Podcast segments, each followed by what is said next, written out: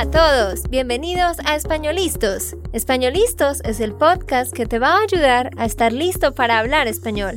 Españolistos te prepara para hablar español en cualquier lugar, a cualquier hora y en cualquier situación. ¿Recuerdas todos esos momentos en los que no supiste qué decir? ¿Esos momentos en los que no pudiste mantener una conversación? Pues tranquilo, Españolistos es la herramienta que estabas buscando para mejorar tu español. Dile adiós a todos esos momentos incómodos. Entonces, empecemos. ¿Estamos listos? Yo soy Andrea, de Santander, Colombia. Y yo soy Nate, de Texas, Estados Unidos. Hola, ¿cómo estás? ¿Cómo te va? Ojalá que muy bien. Hoy vamos a hablar sobre algunos de los mejores lugares que se pueden visitar en España, Italia y Francia. Y la razón por la que estamos haciendo este episodio es porque nosotros vamos a visitar estos tres países muy pronto. Vamos a viajar a España este 7 de agosto de 2022 y vamos a visitar cada uno de estos países por un poquito más de una semana. Sí, por eso estamos hablando de los nueve mejores lugares para visitar en España, Italia y Francia, los tres países que vamos a visitar. ¿Y qué vamos a hacer, Nate, después de visitar estos tres países? Como hemos dicho en, en otros episodios en el pasado, siempre teníamos la idea y la esperanza para hacer el camino de Santiago, que es como más de un mes caminando, es como cinco hasta como siete horas caminando cada día por como 33 días el camino francés. Y sí, es por el norte de España hasta el, bueno, empieza en el, la frontera con Francia pero termina en el oeste, cerca de, Portugal. Es una caminata bien interesante. Este es un sueño que hemos tenido hace rato. Ustedes nos han escuchado hablar de esto desde principios del 2020, yo creo, porque queríamos hacer esto en el 2020 y no se pudo por la pandemia. Y luego el año pasado, en el 2021, tampoco se pudo. Y por fin este año 2022 vamos a poder lograr esta meta. Así que vamos a estar viajando desde el 7 de agosto y vamos a regresar a Estados Unidos más o menos el 13 de octubre. Y por esa razón, este momento en el que estamos grabando este episodio es 24 de julio del 2022. Y este mes de julio ha sido súper, súper ocupado haciendo todo el trabajo, todos los videos y episodios que debemos dejarles hechos a ustedes.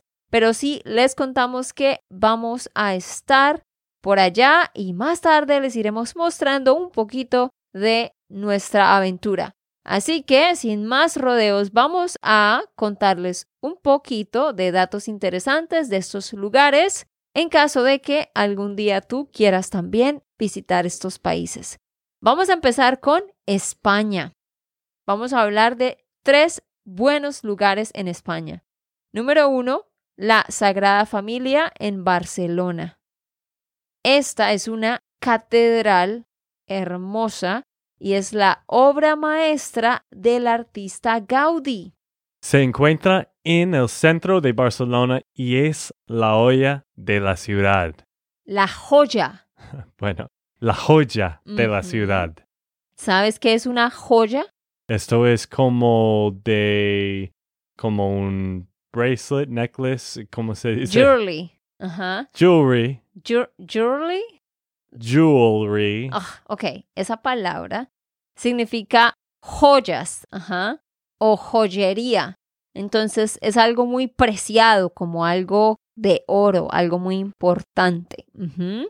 Muchísima gente visita la Sagrada Familia. En el 2017, por ejemplo, recibió 4 millones y medio de visitas. Este ha sido uno de los años con más visitas para la Sagrada Familia y esta cifra cuatro millones y medio, es tres veces superior a la población de la propia ciudad de Barcelona. Así que sí, un destino muy interesante y lo interesante es que ella todavía está en construcción. Su construcción se inició en 1882 y por diferentes razones que no vamos a mencionar porque es muy larga la historia, nunca se ha terminado de construir y todavía la siguen construyendo. Sigue y, sigue, ¿ah? Ajá. Por décadas. Sí, es, es bien impresionante. ¿Qué podemos decir de su estilo, Nate? Su estilo es modernista y refleja la plenitud artística de Gaudí. Tiene planta de cruz latina, cinco naves centrales y siete capillas. Cuenta con tres fachadas dedicadas al cristianismo. Ajá, por supuesto, esta es una catedral y, es pues dedicada al cristianismo, ¿no? Y bueno, no puedo creer que tenga siete capillas, eso es bastante. Pero les cuento que cuando esté terminada, va a tener un total de 18 torres superiores, 12 para los apóstoles, 4 para los evangelistas, una para la Virgen y la última para Jesús. Vean qué interesante, pensaron en, en todos. En total, el templo tendrá una altura de 172 metros. Bueno, yo no sé metros, pero me parece muy, muy grande. sí, no sé cuánto será en pies, pero es bien grande. Bueno, después, más tarde, ah, les iremos mostrando. Mira, si tú no nos sigues en Instagram, ve a seguirnos. Nuestra cuenta es Spanishland School. Síguenos en Instagram y ahí vamos a estar mostrándote lugares, fotos, les iré contando sobre nuestro viaje. Bueno, si puedo lograr tener buenos datos porque a veces es imposible. Muy bien, continuemos con el lugar número 2, la Alhambra, en Granada. ¿Qué es la Alhambra, Nate? Sí, este Alhambra es para mí lo, lo, lo más interesante, como se dice, que tengo más ganas de, de hacer algo la que más me llama la atención? Mm, lo que más me llama la atención es este Alhambra. Y este Alhambra es una ciudad y palacio situada en Granada, Andalucía. En las fotos hemos visto eh, que es una, una ciudad y tiene pues una fortaleza y tiene un palacio porque ahí vivía gente de la realeza y tiene una uh, arquitectura Ay, ahora se me olvidó ese, ese nombre de, de, del arquitecto. Ah, bueno, los árabes fueron los que hicieron todo esto, entonces tiene como esa arquitectura de Medio Oriente. No me acuerdo cómo se llama ese tipo de arquitectura, pero es bien interesante. Hay muchos jardines, mucho verde, es bien bonito. Se construyó durante el periodo árabe en la península ibérica y fue el lugar de residencia del monarca del reino nazarí de Granada. Sí, yo, yo recuerdo un poco sobre la serie Isabel. Y en esta serie yo he visto esto hace muchos años y fue muy interesante, pero este España, entonces no, no entendí mucho del español, pero ellos tenían una temporada sobre una guerra con los musulmanes mm. en este lugar, en Granada, en la Alhambra. Pero sigamos. Es el segundo de los lugares más turísticos de España después de la Sagrada Familia. Y se sitúa sobre la colina de la Sabica, que es uno de los puntos más elevados de Granada. Fue construido ahí de forma estratégica para que el monarca pues pudiera estar protegido, ya que desde este punto alto podrían ver quiénes se estaban acercando. Cada año visitan este lugar un promedio de 3 millones de turistas. Tiene, como dije, muchos jardines, muchos patios, muchas salas, el techo, las paredes, todo súper decorado. Tiene unos miradores hermosos. Si algún día pueden ir, vayan a la Alhambra. Número 3. Catedral de Santiago de Compostela y el Camino de Santiago. Sin duda alguna, el Camino de Santiago es una de las mejores cosas que se pueden hacer en España, pero eh, toma mucho tiempo. Básicamente es un, es un camino de peregrinos, así inició. Peregrinos hacían este camino para honrar la memoria de Santiago, ¿sí? Y pues la idea es caminar desde un cierto punto hasta llegar a la catedral donde se supone que en esa catedral están los restos del discípulo Santiago el Mayor. Ese es el mito. Pero resulta que hay diferentes caminos. Tú puedes hacerlo por dos semanas, tres semanas o más. Nosotros vamos a hacer el más largo porque es el más completo. Si algún día vas a España, te gusta caminar, el Camino de Santiago es súper recomendado. Mm, sí, Andrea siempre estaba preguntándome antes, ¿estás seguro que quieres hacer la ruta más largo? Y pues yo dijo... Yo dije... Ah, sí, claro. yo dije, pues claro que sí, hay que... Si vamos a hacerlo, debemos hacer todo. Sí, Nate siempre quiere hacer todo completo. No quiere tomar uh, shortcuts. No quiere tomar ah, atajos. Aprende esa palabra. Un shortcut es un atajo. Mm, ok. Bueno, esta catedral y su entorno fue declarada en 1985 Patrimonio de la Humanidad por la UNESCO.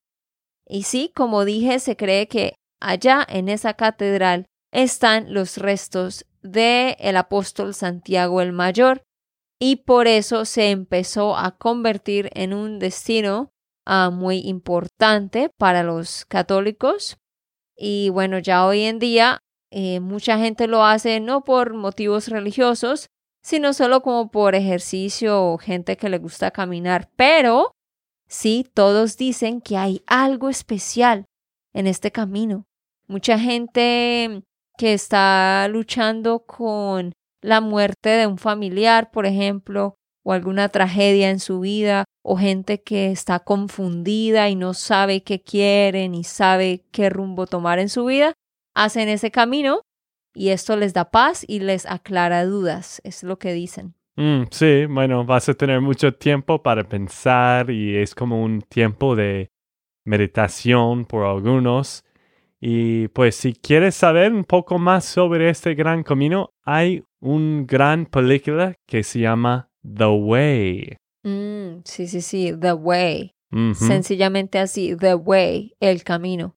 Y ahí puedes ver de qué se trata si no has escuchado. Sin embargo, eh, haremos otro episodio más tarde, después de hacerlo a finales de octubre, donde les contaremos sobre eso. Ok, muy bien, vamos para Italia tres de los mejores lugares para visitar en Italia. Número uno, Roma, la capital. Este lugar, este lugar, Roma, yo he visitado con mi hermana hace como ocho años, más o menos. Nosotros fuimos allá y lo que me gustó mucho fue que hay tantísimo historia en esta ciudad. Y obvio, el Coliseo, es muy, muy genial, muy grande. Tú puedes ir allá, hacer un tour y ver un poco de la historia. Es espectacular, la verdad. Pero algo interesante es que eh, Roma no es el lugar número uno visitado en Italia. De hecho, de hecho, Florencia y Venecia, esas dos ciudades, atraen a más turistas. Entonces, eso para tenerlo en cuenta. Como lo dijo Nate, hay mucha historia, hay muchos lugares para visitar, muchos monumentos antiguos, plazas, museos. La arquitectura es espectacular, ah, pero lo chévere es que se puede caminar a casi todas partes. Es fácil de ir caminando. Los mejores lugares para visitar en Roma son el Coliseo, el Foro Romano, el Panteón, la Fuente de Trevi y la Plaza Navona. Y obviamente, pues hay que ir al Vaticano. Tú fuiste al Vaticano, ¿no, Nate? Sí, yo fui allá también. Es, es grandísimo, es muy, muy bonita, con tantísimo lujo y las pinturas maravillosos. Ujú. ¿Y qué podemos ver principalmente en el Vaticano? La Plaza de San Pedro, la Basílica de San Pedro, que es la basílica más grande del mundo, la Capilla Sixtina y la obra mayor de Miguel Ángel, El Juicio Final. Esto, en serio, yo tengo muchas ganas de verlo, al igual que la escultura de David hecha por Miguel Ángel, eh, los frescos de Miguel Ángel.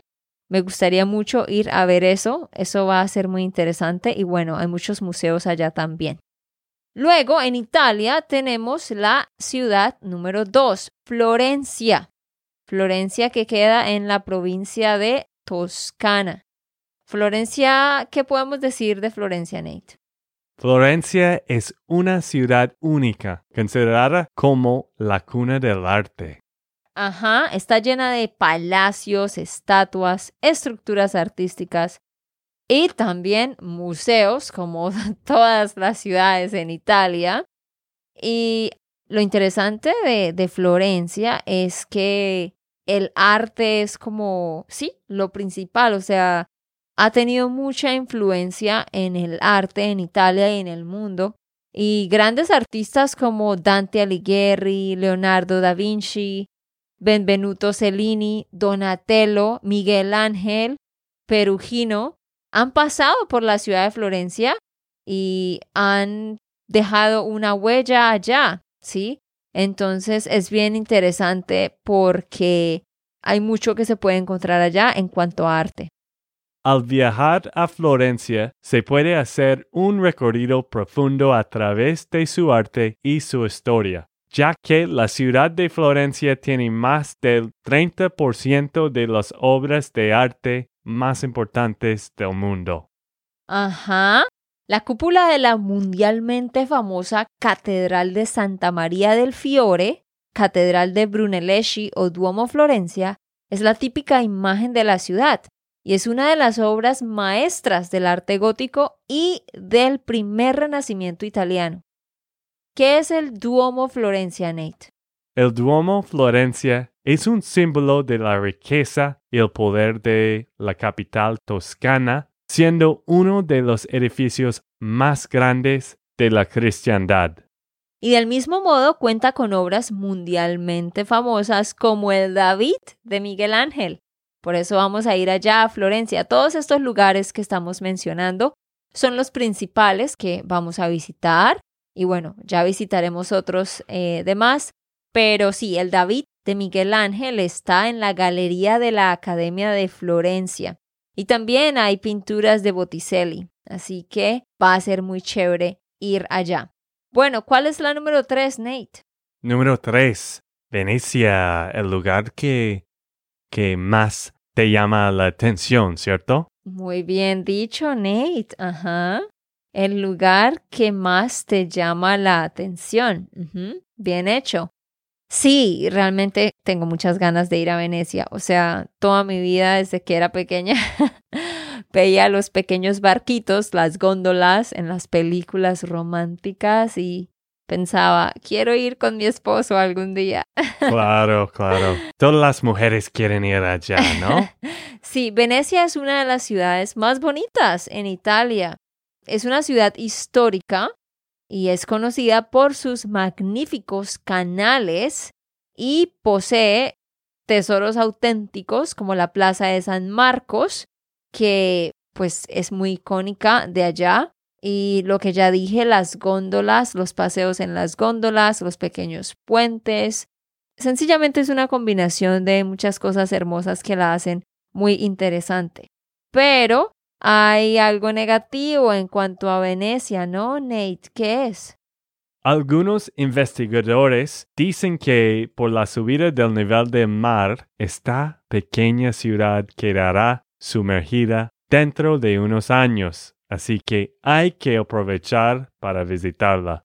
Tristemente, ¿no? Sí, sí, están diciendo que al parecer por todo lo del cambio climático y la subida de la marea, va a llegar un momento en que va literalmente a quedar sepultada, o sea, la gente va a tener que irse, la gente va a tener que irse a vivir a otros lugares, Dios mío, no sé cómo irá a hacer eso, pero ah, en todos estos años eh, a muchos turistas les ha gustado ir en octubre o en noviembre porque en esos meses la marea, el nivel del agua, sube y se desborda el agua, tanto que cubre pues todo lo que es el, piso. Y, y, entonces en la, en la plaza principal se cubre de agua. No es mucho, quizás como cinco dedos, pero pues obviamente eso es bastante agua. Y a los turistas eso les encanta porque es como la experiencia de poder caminar sobre el agua en la plaza, pero obviamente para la gente que vive allá esto es un gran problema. Lo bueno fue que en el 2020 hicieron unos diques. Eh, ¿Cómo se dice dique en inglés? ¿Es un dam, quizás? Sí, sí, eso. ¿Cómo se deletrea esa palabra? D-A-M. Ah, ok. Si tú agregas un N, es alguien que está... Ya, la mala palabra. Sí. Ah, pero es el mismo sonido. Sí, exacto. Es el mismo sonido. Exactamente. Qué interesante. Ok. Aprendiendo inglés con Nate Alger. Vamos a tener que hacer un podcast. Oye, sí, deberíamos hacer un podcast de inglés. No, ya, ya tenemos suficiente, gracias. Ok, muy bien. Pero sí, pusieron unos diques en el 2020, pues para controlar esto. Entonces, vamos a ver cómo está, porque no sé cómo esté ahorita. Algo súper interesante para hacer en Venecia, eh, por supuesto, es hacer un paseo en la góndola por uno de los canales y pues ver toda la ciudad por supuesto, ir a comer en un restaurante que esté desde el cual se pueda ver el canal, tener esa experiencia, pero también se puede ir a visitar algo que se llama el astillero en San Trovaso. Ese es un lugar donde todavía fabrican las góndolas con sus técnicas antiguas, pues las góndolas son estos barcos, ¿no? Que miden 11 metros de largo y pesan 600 kilogramos. Entonces, sí, hay un lugar donde tú puedes ir a ver cómo eh, los hacen. ¿Qué más, ¿Qué más es algo interesante de Venecia, Nate? Esto me parece muy interesante. Debemos verlo.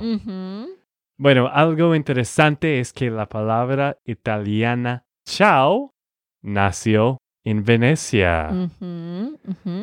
¿Y cómo es conocida esta ciudad? Es conocida como la ciudad romántica gracias al ambiente creado por las arquitectura y las gándolas. Y bueno, ¿qué lugares podemos visitar en Venecia? Pues está la Plaza de San Marcos, que es el corazón de la ciudad y donde hay muchas palomas, la Basílica de San Marcos, el Palacio Ducal, el Puente de los Suspiros, que es el puente más famoso de Venecia, y la isla de Murano, que es mundialmente conocida por su fabricación de vidrio. También otro lugar que se llama Burano, donde hay casas típicas y coloridas. Ay, Dios mío, ya me emocioné de solo imaginar todo esto en mi mente. ok, bueno. Dentro de poco vamos a estar allá. Ok, muy bien. Vamos para Francia, pero antes de pasar para Francia, queremos tomar un momento para decirte muchísimas gracias por haber estado aprendiendo con nosotros durante todo este tiempo. Ya estamos en el episodio 294. Empezamos este podcast en el 2016. Así que gracias por seguir con nosotros. Queremos dar gracias a los que han dado una reseña. Muchos de ustedes nos han dejado su reseña. Muchísimas gracias por eso. Y vamos a leer una reseña de alguien. Y te quiero pedir el favor, si tú no lo has hecho, por favor, deja una reseña. Es la mejor manera en que puedes mostrar agradecimiento. Hazlo si puedes, no te demoras mucho. Esto nos ayudará a que otros nos encuentren. ¿Y de quién es la reseña, Nate? Esta reseña es de Oso Grande de Maine. Y esta persona dijo, great, outstanding. My favorite podcast. The podcasts are clear, concise, and thorough. Transcripts are a plus. They address key intermediate subject areas. Highly recommend. Muchas gracias, Oso Grande de Maine. Muchísimas gracias por tu comentario y gracias a los demás que lo han hecho.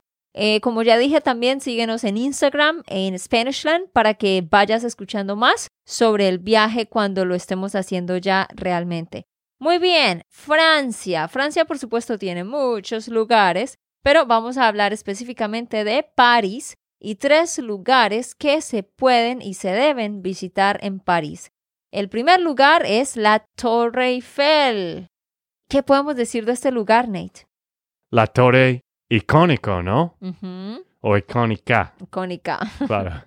Tiene 300 metros de altura y es la más alta de toda la ciudad. Y este es el monumento que cobra entrada más visitado del mundo, pues hay muchos monumentos que no cobran para entrar. Este es uno de los que cobra y es el monumento que tiene un promedio de 7.1 millones de turistas cada año. ¡Wow! ¡Qué loco! Mucha gente, ¿no? Bueno, tiene tres pisos donde se puede comer en renombrados restaurantes mientras se disfruta de una vista panorámica de París. Y por la noche se convierte en un espectáculo porque tiene unas luces y todas las luces se prenden. Entonces queda como de color dorado, envuelta en luz y brilla y la puedes ver desde muy, muy lejos. Así que es muy bonito ir allá, sentarse enfrente, hay un césped. Puedes ir en la tarde, en la noche, a sentarte ahí y tener un momento romántico o con amigos. También la gente hace picnics, así que es muy, muy chévere. Hacen picnics con vino. Seguramente nosotros haremos algo así. ¿Tú prefieres ir allá en la noche o en la tarde o cuándo? Los dos. Bueno, todo el día en este torre. no, yo creo que, pues lo que hemos pensado, o tal vez debería decir lo que yo he pensado, sería como llegar allá a las 4 y salir como a las 7 o algo así, para verla como de día y luego de noche. Y ya. Y luego vamos a, me imagino que hay restaurantes enfrente que podemos comer. Algo así. Ok, muy bien. Número 2. Museo del Louvre o Louvre. Sí, creo que Louvre. Ok, ese museo, que es el más importante, es el museo más importante, uno de los más importantes en Francia, y es considerado por muchos como el mejor del mundo. Algo interesante de este museo es que representó un movimiento revolucionario de la democracia del arte en los museos, porque en 1793 abrió sus puertas con las colecciones privadas de la monarquía y la iglesia para que todos pudieran disfrutarlas. Es que, como ustedes quizás sabrán, la cuestión del arte antes, ciertos siglos atrás, era algo que se consideraba que solo los nobles, los poderosos, los importantes podían disfrutar y podían ver. Entonces ellos causaron como una revolución porque en 1793 le dieron la oportunidad al mundo de que observara ah, todo esto. Y allí hay una pintura muy famosa de Leonardo da Vinci, ¿no, Nate? Sí, la Mona Lisa. Vamos a ir allá y verla. Y vamos a ver qué tal es en persona. También está la Venus del Milo, que es otra, otra pintura muy famosa que se cree que fue hecha por Alejandro de Antioquía. Muy bien, y el lugar número tres es el Arco del Triunfo. Mm, claro, el arco muy espectacular, ¿no? Muy famoso. El arco junto a la Torre Eiffel, el monumento más representativo de París. Tiene 50 metros de alto y una base de 45 por 22 metros. Es muy, muy, muy grande. Y saben, algo interesante del Arco del Triunfo es que representa las victorias del ejército francés bajo las órdenes de Napoleón. La construcción del Arco del Triunfo duró 30 años. Fue Napoleón quien ordenó su construcción en 1806, cuando se finalizó la batalla de Austerlitz, y el arco se construyó durante el mandato de Louis Philippe. Nos disculpamos por nuestra pronunciación en francés. Los estudiantes que hablan francés deben estar riéndose de nosotros, lo siento. Pero sí, ha sido un, testigo de innumerables momentos históricos, así que va a ser interesante también poder ir allá y aprender y escuchar un poco más de la historia. Pero bueno, queridos, eso es todo lo que queríamos contarles por hoy. Sí, eso es todo. Esos son los nueve lugares que creo que vamos a visitar. Si tú has visitado España, Italia o Francia, quizás tú estás pensando, ellos deberían visitar este lugar o si tú vives allá, porque sí tenemos algunos oyentes que viven en estos tres países. Dinos qué lugar debemos visitar. Dinos en un correo o en un comentario, porque si es algo muy chévere, muy interesante, quizás vamos a agregar a nuestra lista de cosas para visitar, para ver. Yo sé que no podemos hacer todo, pero vamos a ver. Ajá, y por último, si tú no estás suscrito a nuestro canal de YouTube, de Españolistos, ve a YouTube, escribe Españolistos, ahí nos encuentras. Vas a ver algunos de estos episodios en formato de video. Eso es todo, queridos. Nos vemos. Chao, chao. Ok, esto fue todo por el episodio de hoy. Esperamos que les haya gustado y que hayan aprendido. Y recuerda, si sientes que estás listo para aprender español, solo da un clic en Españolistos. No olvides dejar tus comentarios de lo que te gustó y los temas que quieres que tratemos. Suscríbete y déjanos tus reseñas. Españolistas les dice chao chao y hasta, la próxima.